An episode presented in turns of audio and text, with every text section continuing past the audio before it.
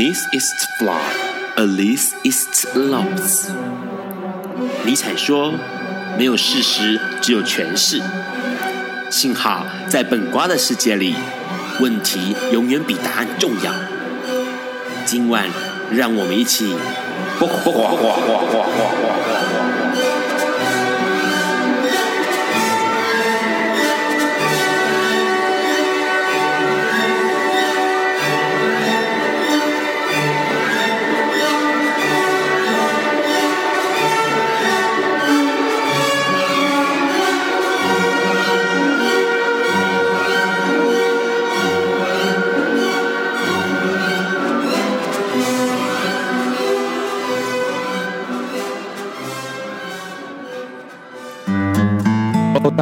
今天是二零一六年十二月一日，礼拜四，早上九点钟，你所收听的灯光，我是在发生很多事情。那当然，很多朋友会注意到了，某些人因为离开重要的人，包括林正先生啦。那当然还有另外二十五号过世的卡。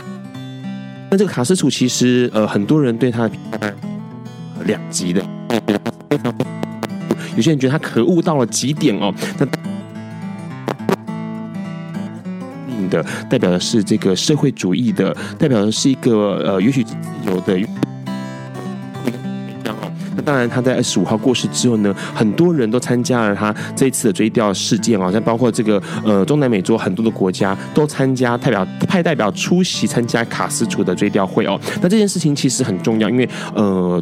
象征的一代重要的历史性的人物结束了他重要的一生哦。那除了这个之外呢，当然啦，现在是年底了，十二月底，这个十二月一号开始表示年底，很多地方都开始会有一些各式各样的数据跑出来，关于二零一六数据。那最重要的一个数据，可能就是二零一六年人类自由指数的一个数据喽。那这个在十一月三十号公布的一个人类自由指数里面，平衡了呃这个量衡量了哦，评评分了一百。五十九个国家跟地区的个人及经济经济自由度，那没有想到香港居然连续第六年排名第一哦，香港排名第一，然后是六年哦哈。那台湾呢，排名全球的第二十六名，但是却是在亚洲第二。那这个评量度呢，其实有点有趣，因为它会从这个法治的安全度的，然后行为安全呐、啊，或者呃行动安全，或者是这个宗教自由、女性权益、经济自由，还有集会结社等言论自由这些东西来做。平凉，那很多人会想到说，那第二名是谁啊？第二名是瑞士，那相对的，呃，纽西兰、爱尔兰跟丹麦，这就是从第三名、第五名、第三名、第四名、第五名。那自由度最低的国家，当然包括了这个安哥拉、刚果啦、阿尔及利亚、缅甸、委委内瑞拉、中非共和国、叙利亚、伊朗、也门，还有利比亚，这是自由度最低的十个国家哦。那当然，台湾的自由度来说是行动自由、安全度，还有集结社、言论自由。是非常非常高的高分哦。那当然，待会我们会请我们今天的来宾跟我们聊一聊这个议题哦。因为其实他会觉得很惊讶，哎，为什么香港自由度是第一名？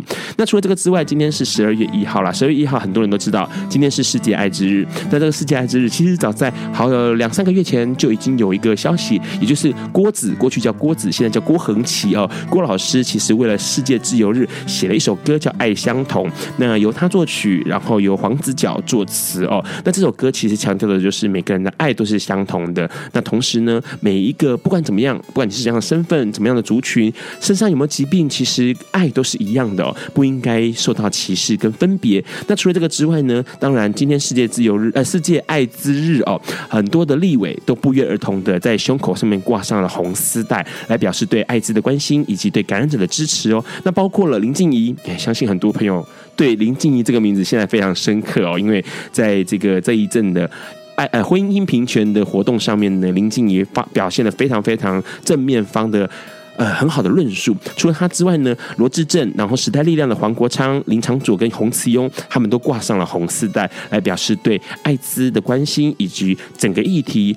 之后如何去歧视啊、去污名这件事情，都提供了非常非常好的一个呃正面的引导。那除了他们之外呢，当然其实哎，爱之自由日还发生了一些事情。这个事情就是呢，在二十五号到二十七号之间，各大媒体包括中时、联合、自由跟苹果都出现了一个非常奇怪的关于艾滋议题的广告。那这广告其实里面的内容相当的不实哦，比如说他用恐吓的方式告诉大家说，哎，现在的艾滋啊哈，然后现在情况呃有越来越年轻的趋势啊哈啊，然后现在花了多少钱呐、啊，然后死了多少人呐、啊、哈，那这个东西其实很多人看到，哎，为什么这个署名是属于一个医师，然后叫什么小峰的医师，名字很奇怪，然后同时呢又提供资料来源是卫福部疾管疾病疾管局哦，疾病管制局还有艾滋病的五年防防治计划的资料，所以这个东西其实哎，好奇怪哦，为什么会有这种情况发生？然后就有人立刻投诉了，投诉之后，疾管局 CDC 立刻郑重声明，在网站上面直接写说，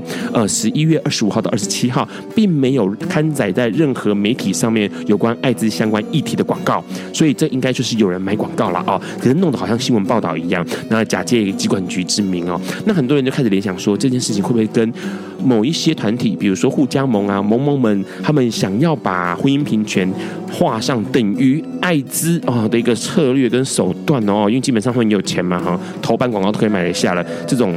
类似这个广编稿的，相当来相相对来说，当然便宜很多，是不是有可能这种行为呢？或者是想要在十二月一号全世界艾滋日之前呢，发布一些这样的消息哦，让大家可以啊更关注，然后让大家有更错误的想法，这不得而知。不过基本上呢，这些讯息是错误的，请大家不要相信哦。那除了这个消息之外，还有一件消息非常有趣，是今天发布出来的，也就是呢，英国发明了一个技术，这个技术就是所谓的三亲，三个亲人的三亲人工受精技术。哇，这个听。听起来很惊悚哦，因为它是可以合并两个卵子跟一个精子，生下一个胚胎啊，受孕成一个胚胎，然后生下一个宝宝的技术。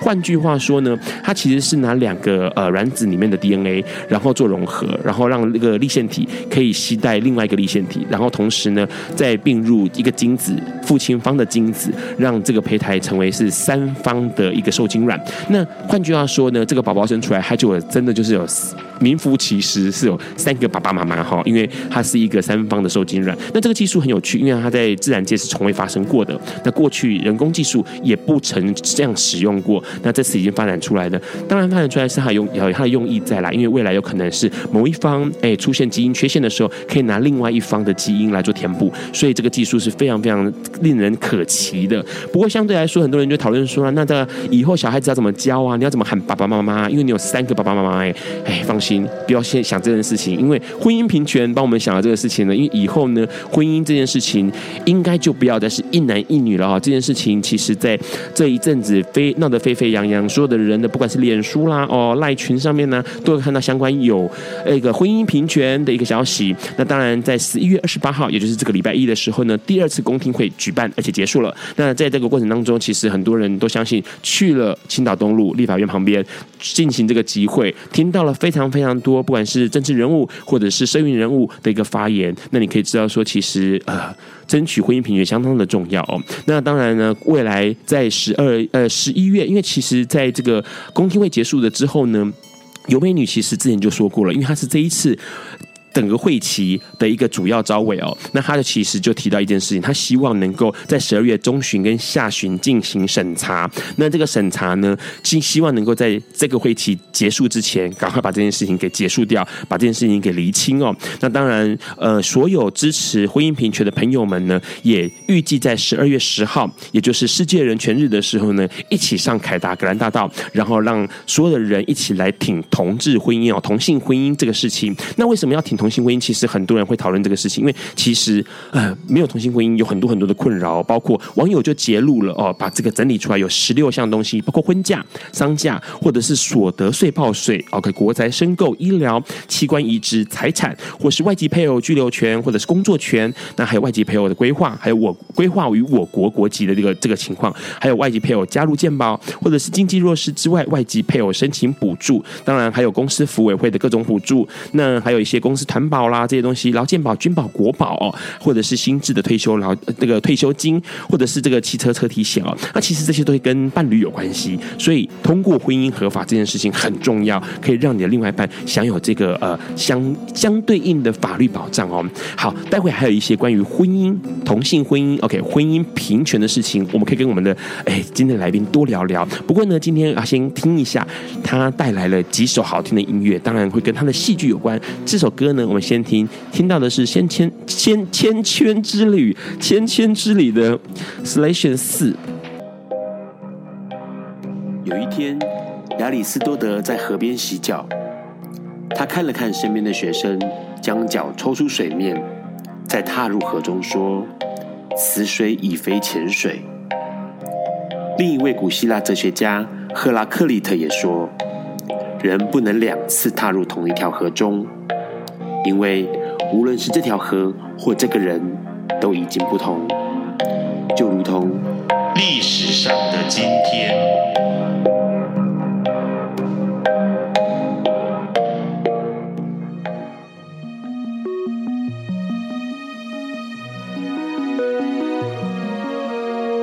今天是二零一六年十二月一日，是世界艾滋日。三十五年前的今天，也就是一九八一年的十二月一日，正是全球诊断出第一个艾滋病例的日子。全球首例发现七年后的一九八八年，全球卫生部长在关于艾滋病预防计划的高峰会议上，提出制定十二月一日为世界艾滋日。为的就是希望全球都能够重视这个疾病，包括希望让人们知道，艾滋病是一种能够控制及预防的疾病。透过艾滋病日的宣导，唤起人们对艾滋病感染者的理解与接纳，并呼吁人们去除对艾滋病的恐惧以及歧视。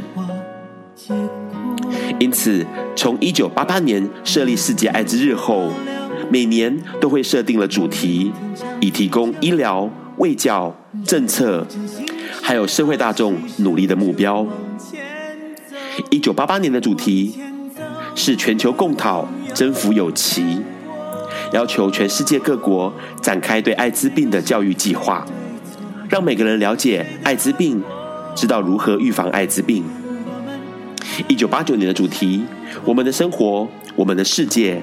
让我们互相关照，强调艾滋感染者与大众是一体的，是需要被重视的。一九九零年，则以妇女和艾滋病作为主题，提醒世人，艾滋病不分性别、年龄，不只是男同性恋的疾病，女性和小孩也是会感染的。一九九一年到一九九三年的共同迎接挑战，预防是全社会的责任。以及立即起身行动，都来强调面对艾滋病的态度和及时性。一九九四年的主题是家庭与艾滋病，开始落实预防与关怀的策略。这与一九九五年的主题共享权益、同担责任，还有一九九六年的主题统一世界、统一希望，皆是互相延伸的关系。一者是家庭，一者是国家或社会。一九九七年与一九九八年开始，艾滋议题延展到了儿童，包括青少年和垂直传染的孩童，当然也包括他们如何成为受人权保护的感染者主体。接下来的主题还有一九九九年的“倾听、学习、尊重”，男性动起来，你我一起参与，共享生命，女性面对艾滋。终止艾滋，持续前进，领导力量与承诺。有趣的是，在艾滋病发现将满三十年的二零零八年，主题突然冒出人权的字眼。这表示全球在面对艾滋议题的过程中，终于感受到因为急于强调和遏制、终结艾滋，而导致艾滋感染者遭受歧视和污名的严重性。因为这样，从二零一一年开始一直到现在，世界艾滋日不再另定新的主题，而是贯彻 “Getting to Zero”，强调零歧视、零死亡、零新感染。这也成为目前全球共同努力的目标。随着医药的飞快进步，艾滋感染者透过治疗的平均年龄已经和一般人差不多。死亡率更是少之又少，而治疗后感染他人的几率更是趋近于零。接下来，全球要努力的就是去除艾滋污名，达到零歧视的目标。你现在所收听到的是音乐人郭恒奇郭子为二零一六年世界艾滋日谱曲，黄子佼填词的主题曲《爱相同》。希望每个人都能以正面、包容、平等、理解的态度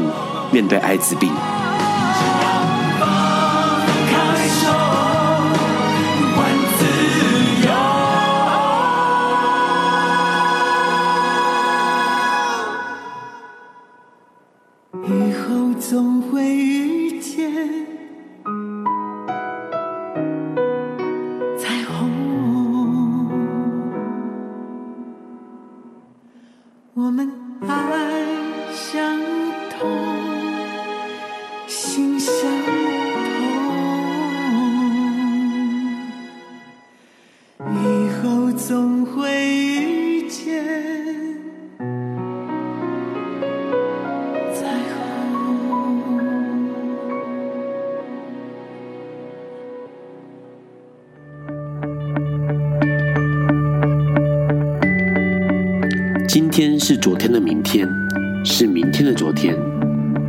今天可以是去年的今天，前年的今天，甚至是历史上的今天。但今天不会重来。你今天过得如何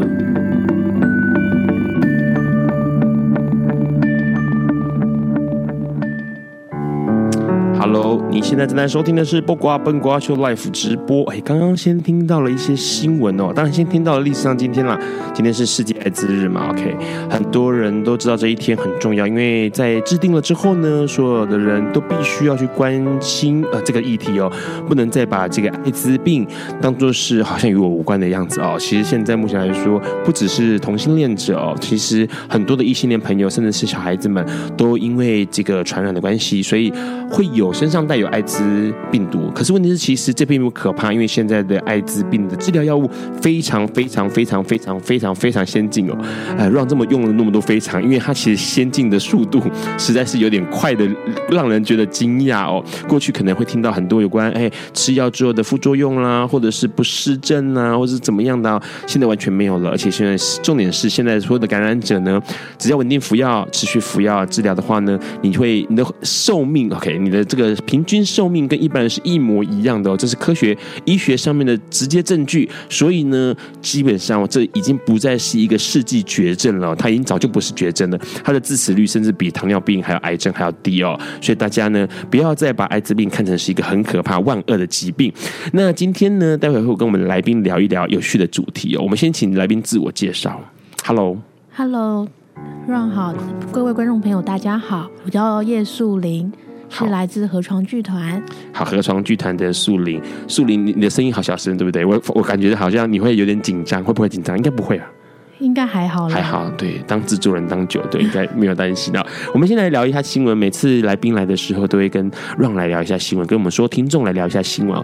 今天其实有个新闻蛮有趣，因为呃年底了，这个各种指数都跑出来了。二零一六人类人类自由指数跑出来了，台湾排名亚洲第二，全球居到第二十一、二十六名。那香港是连续六年排名第一。这件事情你怎么？你有什么想法？我觉得非常的不可置信，因为香港才发生了雨伞运动，然后最近才关于那个就是呃，这也是特首的事情，对。对。然后最最近也是一大，反正他们最近呃，光是选风风雨雨的，对，最近光是选立委这件事情，那选特首，然后现在选立委这件事情，其实都已经忙得不可开交。然后因为呃，自从回归之后啦，因为很多当然香港的朋友们，相信有很多新现在正在收听节目的香港朋友们，其实会觉得很不可思议，因为他们哎，说实在话，回归之后。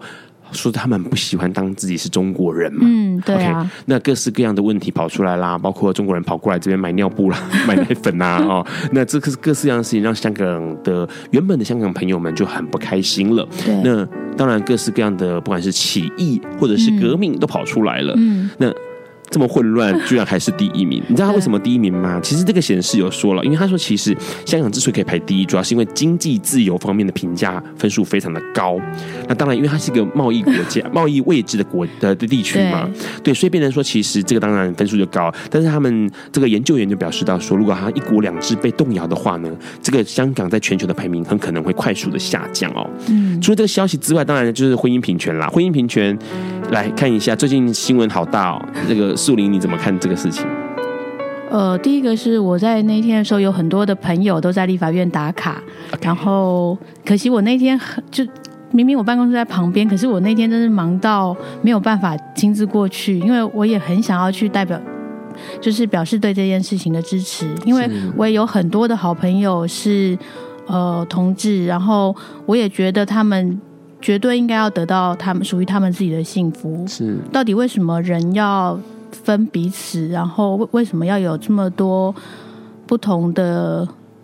就是好像你非我族类，其心必异，这是一个很奇怪的事情。我们明明就是，如果我们每一个人可以享有的权益，应该所有人都可以享有。是，这其实树林说的内容刚好。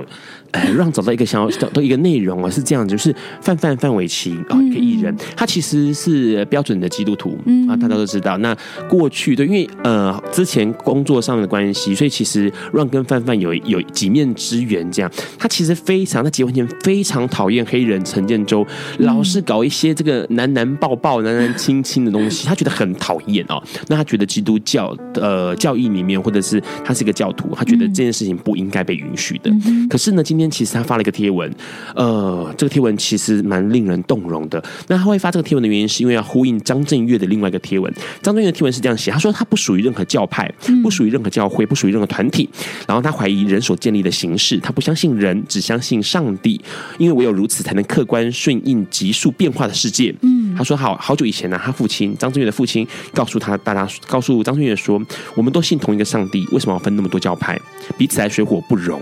嗯，他说试问。这是神所乐见的吗？对啊，好，那这句这句话影响了张震岳十多年来哦。那范范看了这则贴文之后，他就立刻写了一个贴文，内容就跟刚刚素林说的很像。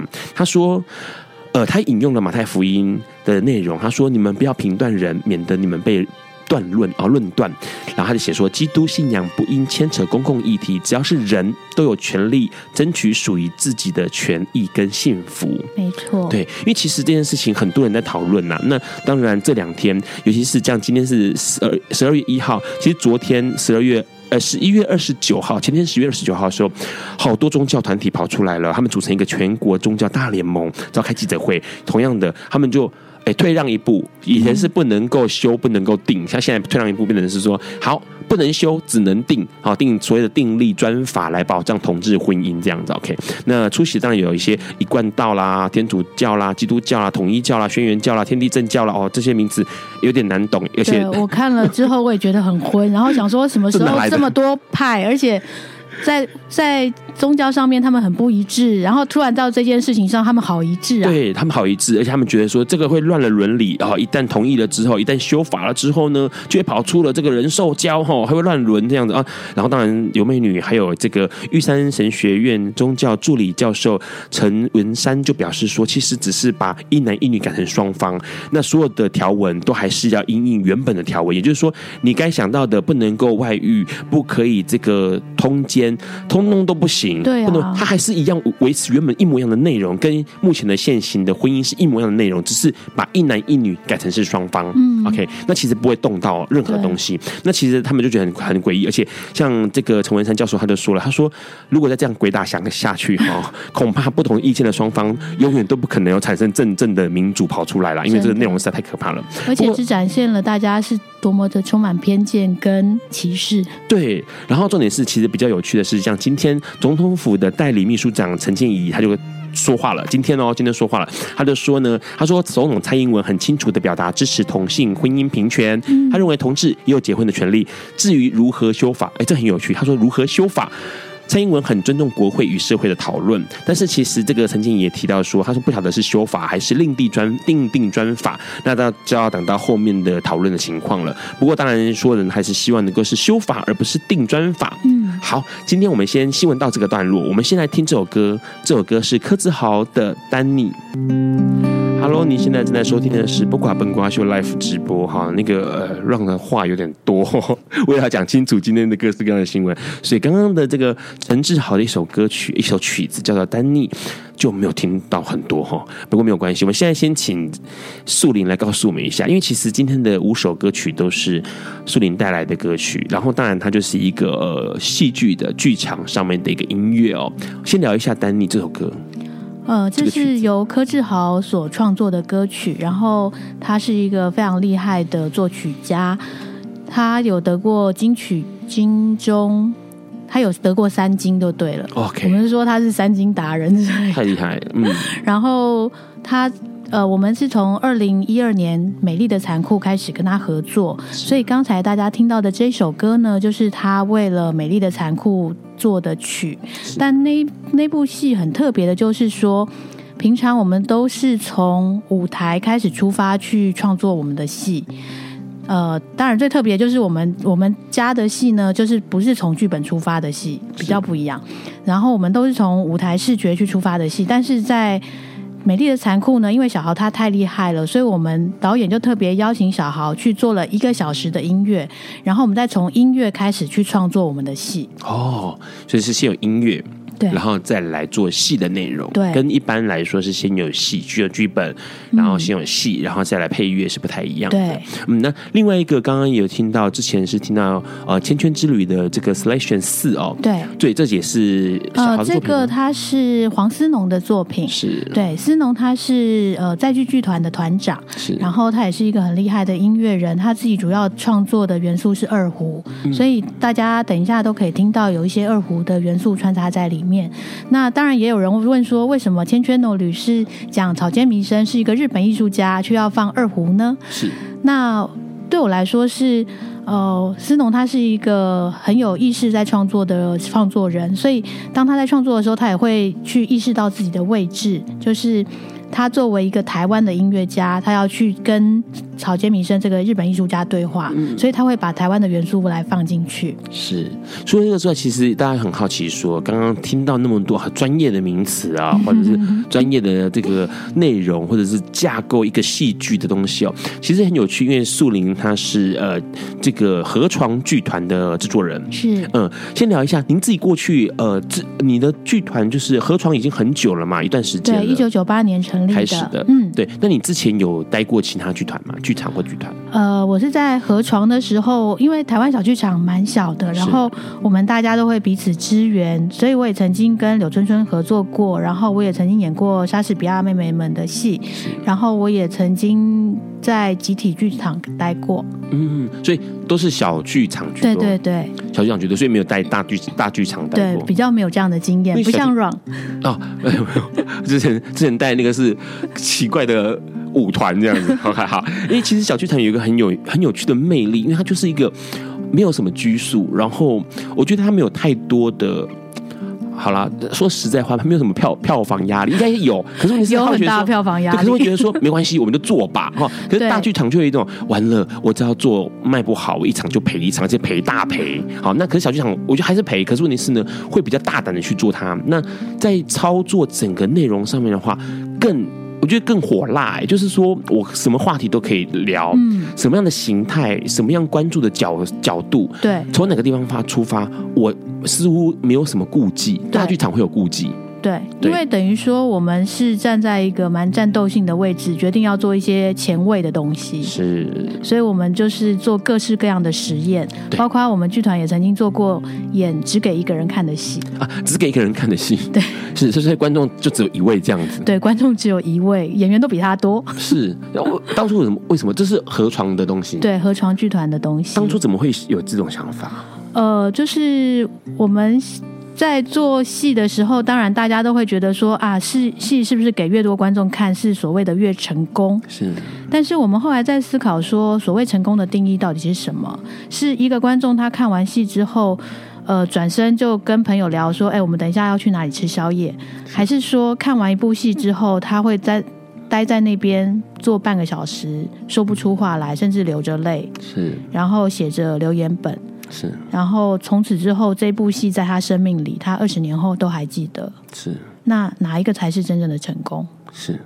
所以我们就做了很大胆的这样的实验，然后也获得还蛮大的回响，包括说，呃，在在旅馆演，然后后来在北美馆也演，在国美馆也演，然后一直演到今年在台南艺术节也演。所以他演了几场了？呃，我们在。所谓一个人看戏这个架构下去做了不同的戏，哦，所以我们做了七个制作了。对，可是他就是呃，怎么样控制一个人看戏，就只能够让一个人进来嘛？对，okay, 就是我卖票也只卖给一个人，卖一张。对，就是完全是不计成本的做。因为这是太可怕了，这 这对于诶某个层某个层面的行销来说，这个相当可怕。因为你知道，心脏人制作人都要出心脏病了。对，可是但是他可能会留下一个很重要的印记哦。对于小剧场来说，或者对于实验性这件事来说，所以河床呃一直以来都是走这么实验的风格。没错，因为呃看过很多的评论都认为河床甚至会让人想到贝克特。啊、哦，对对，这件事情其实蛮惊惊讶的、哦，因为其实这么样的呃，也许是抽象的，嗯，也许是这么概念式的、嗯，那我甚至会有一点点的，我可能会你要押错宝，我可能今天这个好一个人，就以一个人这个例子来说，我可能 来了好前前后后演了二十场，来了二十个人，嗯、有可能只有两个人理解在干嘛。呃，大部分人都理解哦。哦我们当我们在国美馆最后一天的演出的时候。我们有十个观众，然后有九个是哭着出来的。所以会不会是因为这样的关系，好，哭得出来？你刚刚提的哭得出来这个东西，会不会是因为这样关系？所以，因为其实呃，树林有一阵子很低潮哦，嗯，是不是搞这个东西搞得闹到到到最后面，呃，经济压力也大，然后搞一些这个会让大家哭得出来的戏，到最后面就只能那个自己也跟着低潮了。呃，我觉得那时候的低潮比较是在于说。比那时候比较少忘了问自己的心理，就是比较多都是在看一些很世俗性的东西，譬如说，就像说票房的压力啊，或者是事情做不做得完啊，然后就会越来越焦虑。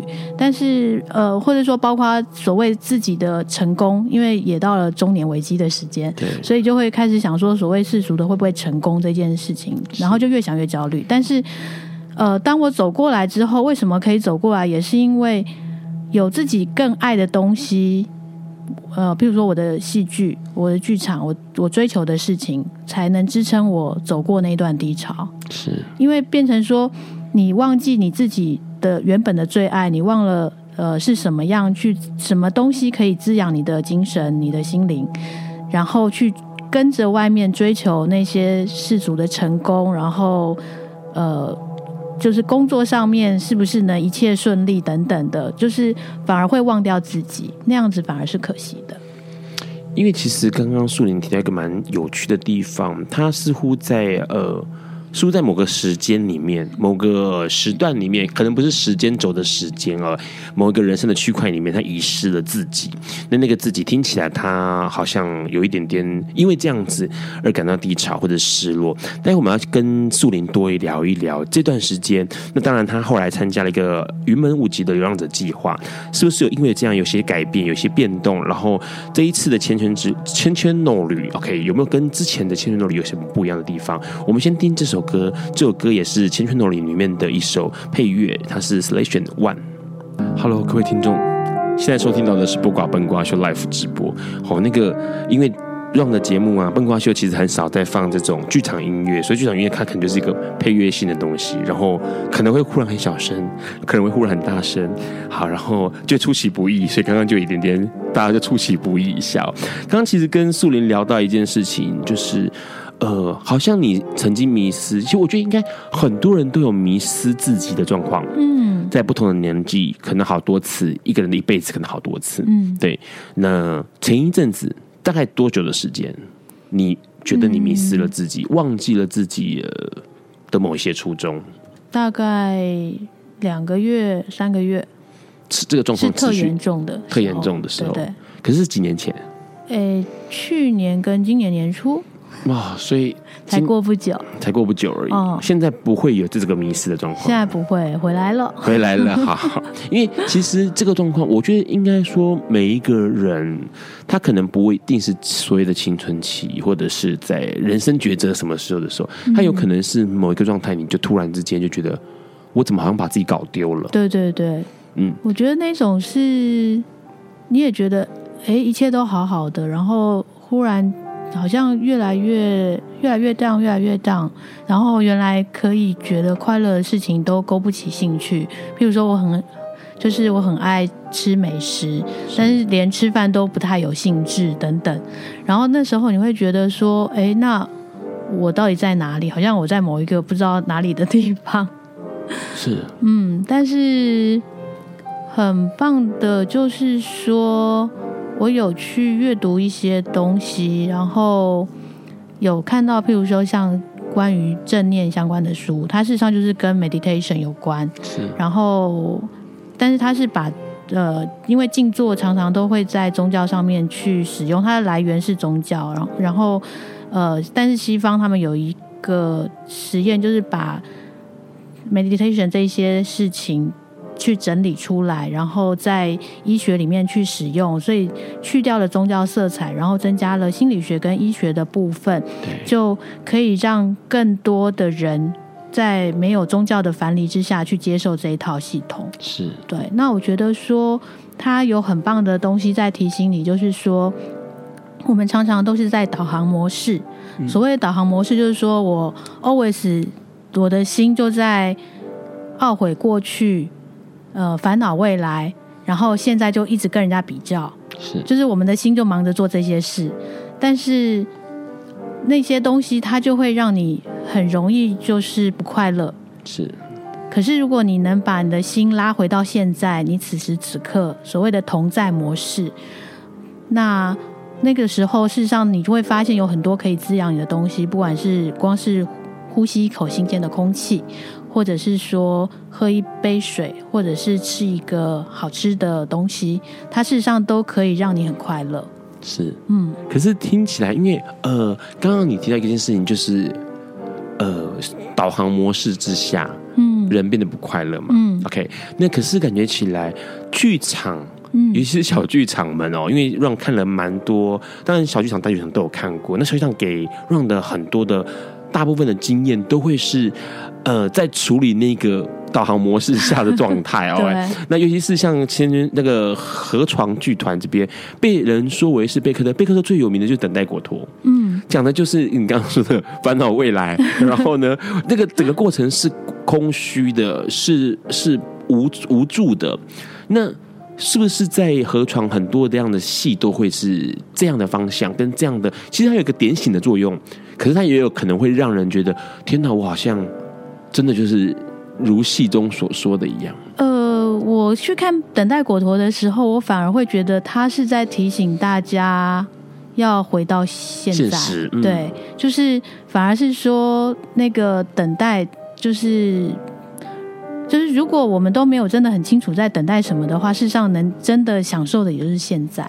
OK。对，每个人看戏的感觉不太一样，因为有些人会觉得说，就不要等了嘛，赶快就离开了嘛，果陀根本就不会来，好不好？好，一天两天，每天在那边问，根本不可能会来的。那有些人会觉得说，哎、嗯，他似乎等的是某一个期待的东西，必须要历经痛苦才可能等待到什么。可是树林看着看看见的东西又不一样，对对。那先问一下，其实树林就这样走过了低潮，嗯，OK，那那个走过有没有什么样的？刚刚其实说到，也许像静坐，或者是让自己沉淀下来。对，是你那时候的方法。对，后来你呃参加了这个云门的流浪者计划。嗯、对，我事实上是在走过之后，然后决定说我应该要去做一些我一直想要去做的事。是，就是应该说走过那些低潮之后，就觉得说我先前可能都会很害怕去做一些事，嗯，但是。走过之后就发现，哎，也没有什么好怕的。OK，所以就大胆的去做吧。就譬如说，好投案嘛，是投没过又不会怎么样，也不会有一百万个人知道。是，当然投了就大家都知道，但是没投过就是就没 so 过 what？嗯，对啊，所以就很大胆的去做了这件决定。然后我选择的内容也是说，我明年就今年投案，所以明年要出发。然后我我选择的是我要去学舞踏，去日本学舞踏。那学舞踏的话，就是对我来说，我一直对于从意识如何进入到潜意识的东西非常感兴趣。是，所以我在。研究所的时候，我研究的是哦，因为我是读北艺大的戏剧理论研究所，所以我研究的是一位波兰的剧场大师，然后他也是在研究呃人要怎么样去自我探索。是，然后呃舞踏，我也是在二十几岁的时候就第一次接触到相关的一个演讲。然后里面的舞踏手也是在分享说，如果舞踏只是一个舞蹈的话，他就早就高挂舞鞋了。是，是因为这个舞蹈能让他去思索他的人生，所以他才会决定要继续在这条路上进行。是，然后或者是包括我们剧团的戏，也都是希望能把人从自己的意识带往潜意识的世界。嗯，所以对我来说，这些我喜欢的东西都是相通的。然后走过低潮了之后，重点就是在于说，我们的人生只有就是剩下这些时间，然后我们要好好的把握。所以就不要害怕，因为我之前会是我是 A 型，所以会想想很多事情。所以重点就是说，好，不要害怕，我就去做我很想做的事。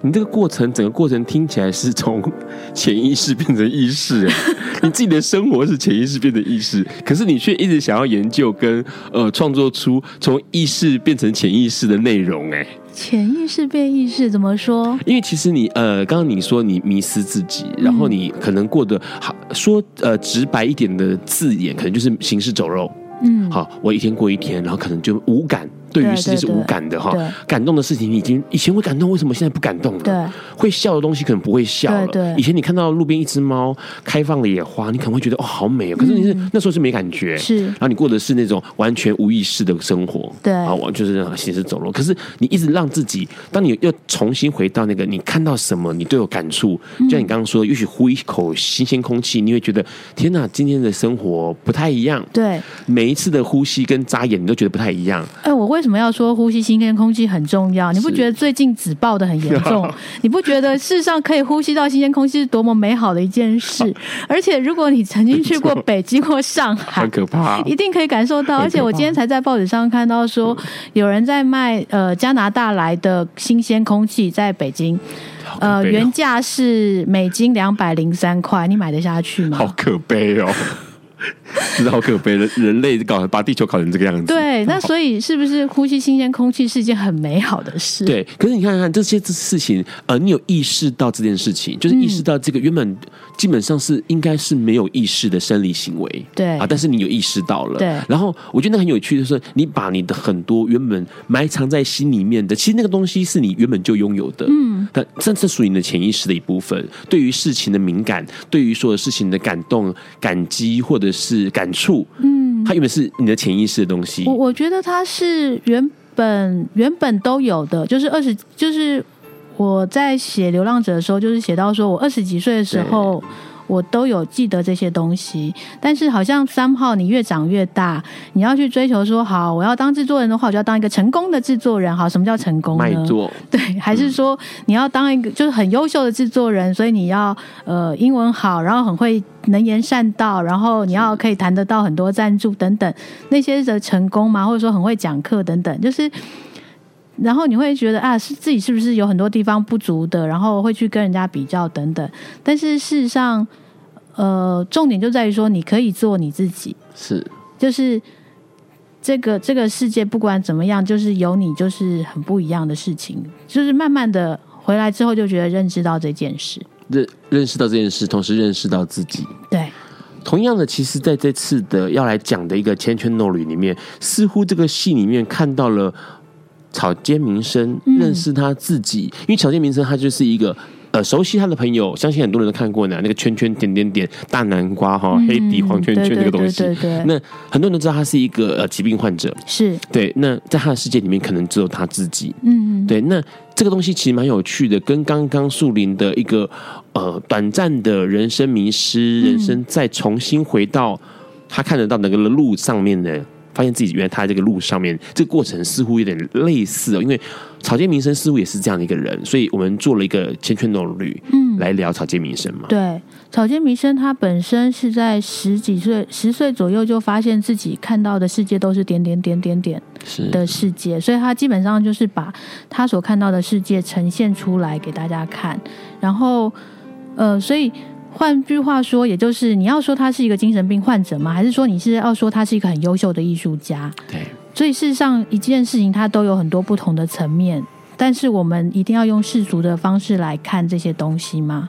所以，呃，他事实上他就有他的属于他自己的美丽。所以，不管是各式各样的疾病，或者是各式各样的。状态，它事实上都有属于它好的那一面，那只是说我们有没有办法去发现它。而且，其实草间弥生他呃看到了他自己这一面，嗯，就他看到了那个点点点的东西，对，他没有去排斥那个，他没有去排斥，他反而把它呈现出来。对，而且他说，如果不是为了艺术的话，他早就自杀了，因为。应该很困扰吧？生活中，对，如果加上他有密集恐惧症的话，可能就 就完全是崩溃了吧？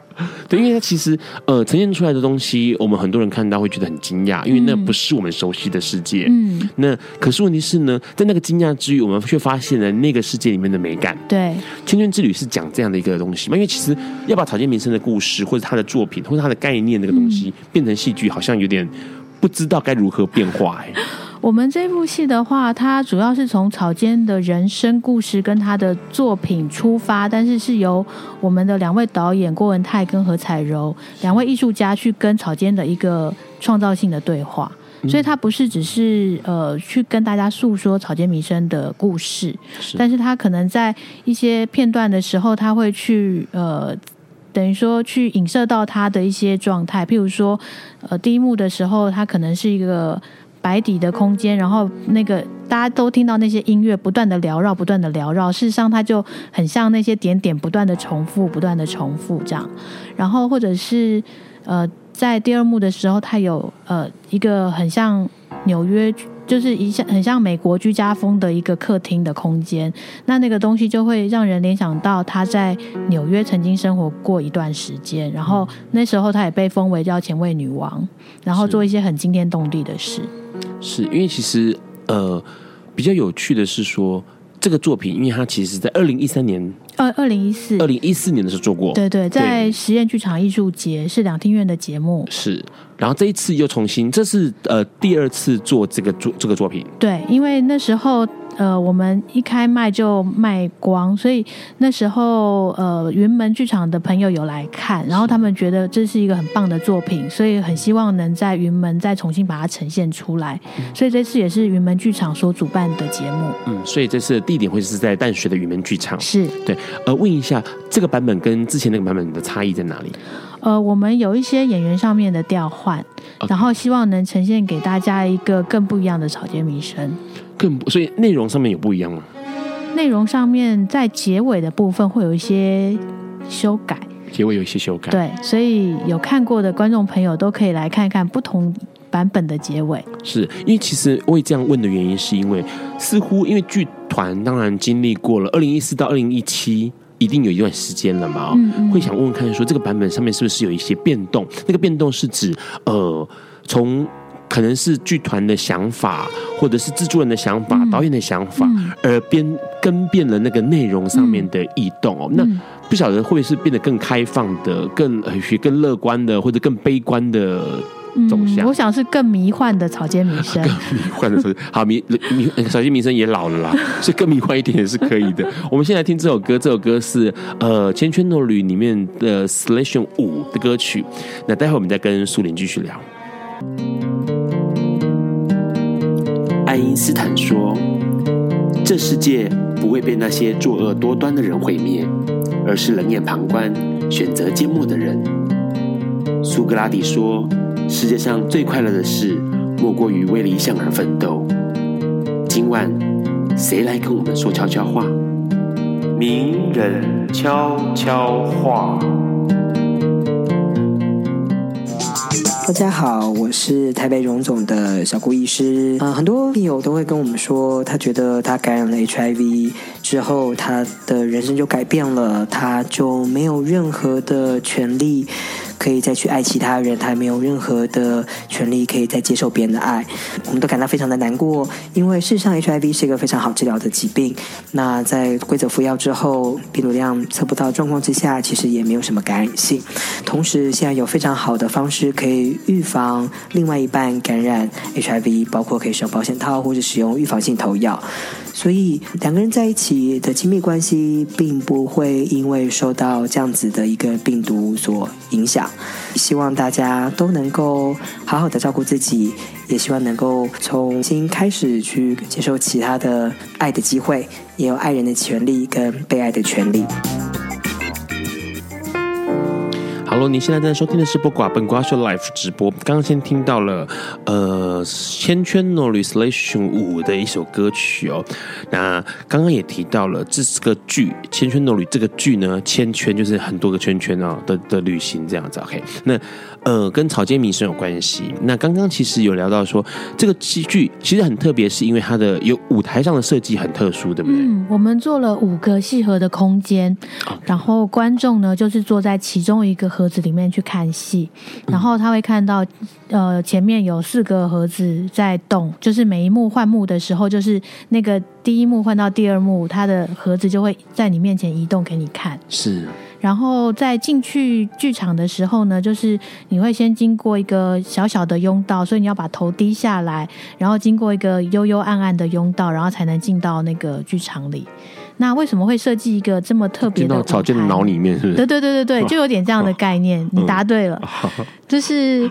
我们觉得说草间他也会做一些装置，所以我们基本上这个舞台也就像一个大型装置的概念。所以当你去看戏的时候，就好像在一个现代艺术的装置作品里面。嗯，所以它也是一个我们到目前为止做过最庞大的舞台。OK，我们当初进剧场的时候，我们是用了三台十五吨的卡车，哇，就是进戏剧院的规模在进。实验剧场，因为你那个已经不是布景了，那是一个装置艺术，就是要人不把人塞在里头的装置艺术。是，所以可是呃，这样的观众数量不就有限了？对，观众只有五十位，五十位，对，机会非常的。问一下观众，所以观观众席就晾在那里吗？嗯、观众席的观众席就空着吗？观。哦，我们剧场的正式的观众席对，譬如说我们这次进进云门剧场，就是我们打开来嘛，对，我们就会放弃那些观众席，对，然后就是在里面再盖一个自己的剧场，自己的窝这样，对对对，okay, 嗯，所以也要说，不管是两厅院或者是。云门剧场，他们都是非常的喜欢这个作品，然后全力的在支持这么特别的创作。这是一个很特殊的呃关系的经验，我相信所有人有句，因为让四没有看过，可是所有人如果想可以想象到，说我今天不再是坐在观众席，OK，传统的镜面式的看戏，哦，所以镜面式的看着正前方，OK，那有些是三面式的演员，可能在你四周左右跑来跑去的，可他不太一样，他必须要到一个。呃，特殊的空间里面，然后在看戏的过程当中，空间会变化，然后变化让你看到戏的内容。那那个过程一定会是一个不太一不太一样的经验，因为你可能会像在刚刚说，好像在某个人脑里面，或透过某个人的眼睛看到某些世界的感觉。没错，对，而且重点是他的观众数量又是有限的，所以他那个过程当中，你你的。独特戏，你看戏一个人看戏的那种独特的感觉会跑出来。嗯、是那个像余善路一位剧评人，他就说他觉得这是一次超感官的看戏经验。是，就是可能不只是视觉的关系，对，因为事实上你跟旁边的人也坐得很接近，很接近，嗯、所以事实上他的那个呃，在冬天的时候很好啊，就是它的温度也慢慢也隐隐约约的在你身边。是，然后那个整个。幽幽暗暗的空间里面，你这你就像在一个洞穴里面，好像你自己在呃在洞穴里面看着草间弥生的作品，还蛮特别的。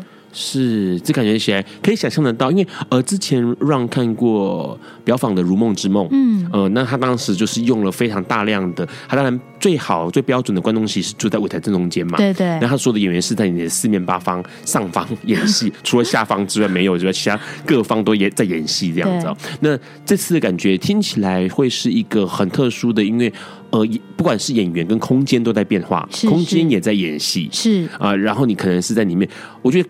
还这个戏多久？呃，四十五分钟而已。还好，就四十五分钟。对，如果超过两个小时，我觉得到出来应该本 个整个人都会迷幻了吧？因为 那个空间太不真实了。真的，真的。他是在一个超现实的环境里面去做这件事情。对，嗯、问一下，因为云门剧场有个特色，它的舞台后面是大玻璃，嗯、外面是绿地。OK，是有没有用到这个空间？就是用到这样的景？呃，到时候会把它盖起来，因为我们的重点就是要让大家不要看到外面。很亮的天色，我们希望大家进入草间弥生幽微的世界。好，反正就是跟着草间弥生一一起，不管变成艺术家也好，变成精神病也好，反正就是进到那个世界。不过基本上，我相信在河床这样的过去一直以来。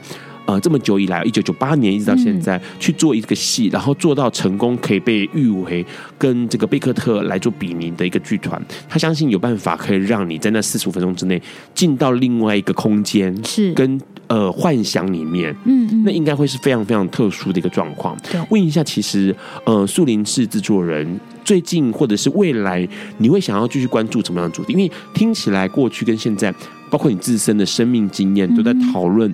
自我、自己，嗯，嗯，那个不管是离开自己的自己，嗯哼，或者是重新回到自己的自己，OK，那戏里面似乎也是这样子的，跑出一些这样的迹象。是草间弥生一直在寻找自己，或者是透过他的绘画跟艺术，让别人看到他的自己，他的世界嘛。未来的你的方向，就是想要做戏的方向，有没有想想？哦，明年明年我们的主题，我开玩笑，因为是导演导演的创作主题嘛，但是我开玩笑叫做不睡觉系列。呃呃，听起来很可怕。Yeah，因为明年的话，我们会做一部戏是晚上一点演出，是，然后就号召夜猫族来看戏。嗯，然后另外一部戏我们会再做那个一个人看戏的开房间系列，然后。那部戏的话，我们会从凌晨一点半一直演到凌清晨的五点半，一点半演演到五点半，所以是四个小时。呃，因为我们那那个的话，就是每一因为是一个观众看的戏，所以每一个观众是看半个小时。OK，然后演很多次，接力，对，接力的演。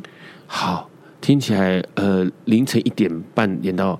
五点的那个，五点半的那个，它呃，大概会是什么样的内容？就是它的方向或它命题？呃，因为我们的那个主题就是开房间，就是一个人看戏的那个系列。对，对，我们那个叫做开房间计划。然后它的重点就在于说，为什么我们要不睡觉？嗯、是我们会希望借由时间的力量，更彻底的把大家从意识拉到潜意识的世界。好，大家应该有个经验，就是假设你有熬过夜，就知道，大概到凌晨两三点的时候，你就会发现自己不太像是自己一个人的感觉。好，那并不是怪力乱神，但是你会觉得自己好像被抽离了，然后你会发现好像，嗯、呃，也许有些人思绪会更清晰，嗯、有些人思绪更模糊。嗯、但是问题是呢，如果假设你有熬夜熬到那个凌晨四五点，天快亮的时候，你会发现一切都超自然的。好，那我相信这个河床似乎有这种这个有这样的魔力，对对，对，对，然后有这样的魔力，因为就好像。像呃，不管是像天主教的子夜弥撒，或者是像原住民的记忆，都会做彻夜的歌舞，或者是像我研究的格式，他也会做一个守夜的行动，都是彻夜的。然后就借由这个彻熬夜这件事情，把理智的那个樊篱降下来，是然后让潜意识能更跟你说话。是，所以有可能在那个过程当中，你可能会。我我我，这个是我所推测的。也许会有一些朋友到最后面是，他反而不是在看戏的，他是在想他自己的事情。他可能会看到自己的某一些层面的东西。对，事实上这就是我们做戏的目的。我们一直希望说，我们做的戏像一面镜子一样，观众不是看到里面的某个角色，不是看到罗密欧与朱丽叶，而是他借由我们的戏能看到他自己。所以我们的戏没有文本，没有语言，就是因为。观众可以借由我们呈现出来的画面，呈现出来的感官的感受，能在这里面去看到他自己的梦想、他自己的回忆、他自己的欲望、他自己的过去、他自己的所有的所有。是，听起来好像很难理解、很玄，可是呢，我相信很多人的生命当中都有样。都有这样的经验，可能不是在看戏的过程中发生，有些人可能是在 OK 宗教可能在祈祷的过程中发生了，嗯、有些人可能是他没有任何宗教，他也不喜欢看戏，也不喜欢艺文活动，可是他很喜欢熬夜。OK，他可能熬夜在某个程度的时候，他在外面闲晃的时候，他突然有这样的感觉了，他看到了某些自己的，也许是过去的自己，也许是他所设想的，他所期待的。呃，未来的自己，嗯嗯、那那个东西的重叠可能会发生在某些时段里面。是，那很有趣。河床剧团希望能够把这样的东西被 keep 住，然后同时变成是一个可控制的。OK，我在剧场里面让它似乎让它企图让它发生。对，那说你想要，也许可以透过这个看戏的过程当中去理解跟体验某一些不一样的生命经验。是，嗯，听起来很厉害哦。因为呃，河床在很多人相信。听完节目的朋友，你可以 Google 一下河床哦，河是河边的河，床是床铺的床。那你 Google 之后，你会发现到很多的剧评，很多的剧，呃，关于戏剧的讨论，都会把河床拿来作为小剧场的先驱，因为它的实验性跟它这种所谓记忆性的哦，或者是比较呃大胆的，然后试图朝某一个命题或者是某朝某一种性质在前进的小剧场，其实不多见。那河床一直坚持这个路线，对。好，听起来很惊人，而且这个呃，既然是开房间系列，门票又是有限，大家密切关关注一下这个河床剧团的一些讯息哦。那今天其实节目很开心能够邀请到树林来跟我们聊这些，因为很多人对于剧戏剧是陌生的，嗯啊，对于这种听起来好像很高深的戏剧更是陌生。不过基本上。相信 Ron 的话哦，其实看了一次，你应该就会有一些不一样的感受，因为看过你就会知道那个经验一定是很特别的。嗯、那下一周我们的来宾会邀请到呃十二月十号，大家相信所有人都在关注这件事情，二十万人要上到凯道格兰大道上的音乐会的筹备成员美克来上我们的节目，告诉我们十二月十号要发生什么样的事情。今天很高兴邀请到苏林，谢谢，谢谢大家。那我们今天晚安喽，拜拜。